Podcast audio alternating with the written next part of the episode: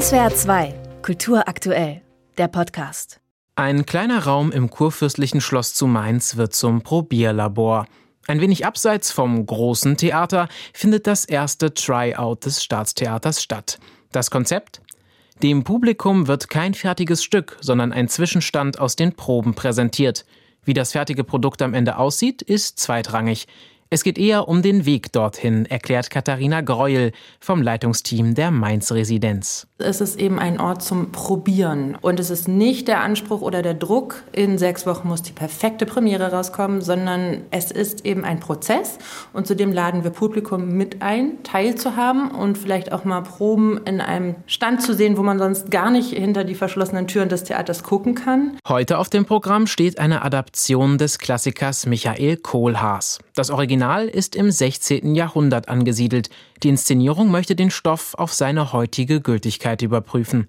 Es geht um den Pferdehändler Kohlhaas, der auf einer Reise nach Dresden betrogen wird. Da ihm ein Passierschein fehlt, muss er seine Tiere unterwegs als Pfand bei einem Burgherrn zurücklassen. Später findet Kohlhaas heraus, dass er gar keinen Passierschein braucht als er seine Pferde wieder an sich nehmen will, muss er feststellen, dass die Tiere auf dem Feld eingesetzt wurden. Nun sind sie abgemagert und wertlos. Das sind nicht meine Pferde, gestrenger Herr. Das sind nicht die Pferde, die 30 Goldgulden wert waren. Ich will meine gesunden und wohlgenährten Rappen wieder haben. Seine Bitten werden nicht erhört, aber Kohlhaas will Gerechtigkeit. Er will vor Gericht klagen, hat jedoch keinen Erfolg. Von diesem Moment an schwört der Pferdehändler Rache, koste es, was es wolle. Eine Geschichte über Betrug, Gerechtigkeit und Selbstjustiz, die sich in ihren Grundzügen überall und zu jeder Zeit ereignen könnte. Inszeniert wurde das Stück von Louis Descant. Normalerweise ist er am Staatstheater als Regieassistent tätig. Dass er bei diesem Projekt selbst inszenieren durfte, hat er der Mainz-Residenz zu verdanken. Theater an sich ist kein super niedrigschwelliges System.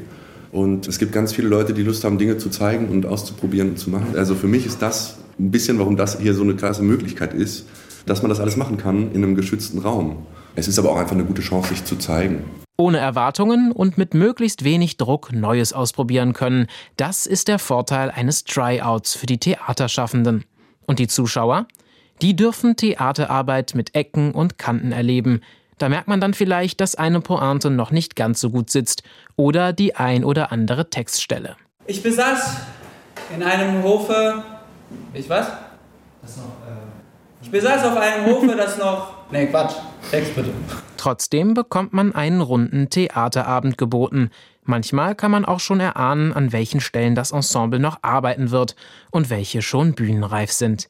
Feedback vom Publikum ist dringend erwünscht, zum Beispiel nach der Vorführung beim Gespräch im Foyer. Ich glaube, es ist eine riesige Chance, einfach mal so Probenprozesse und Entwicklungsprozesse im Theater live mitzubekommen. Hier bei uns kann ich mir was angucken und kann auch mein Feedback dazu zurückgeben. Und ich kann einfach übermorgen und nächste Woche wiederkommen und nochmal entdecken, oh, jetzt haben sie das gemacht, oh, jetzt wurde was verändert. Lass dich überraschen ist also ein Stück weit das Motto der Tryouts. Das gilt auch für die Zukunft des jeweiligen Projekts nach der Testphase.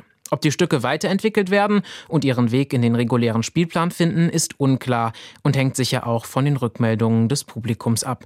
Die Zuschauer haben die Chance, brandneue Stücke in ihren Anfängen zu erleben. So kann man Zeuge werden, entweder von einem gescheiterten Experiment oder der Geburt des nächsten großen Theaterhits. SWR 2 Kultur aktuell. Überall, wo es Podcasts gibt.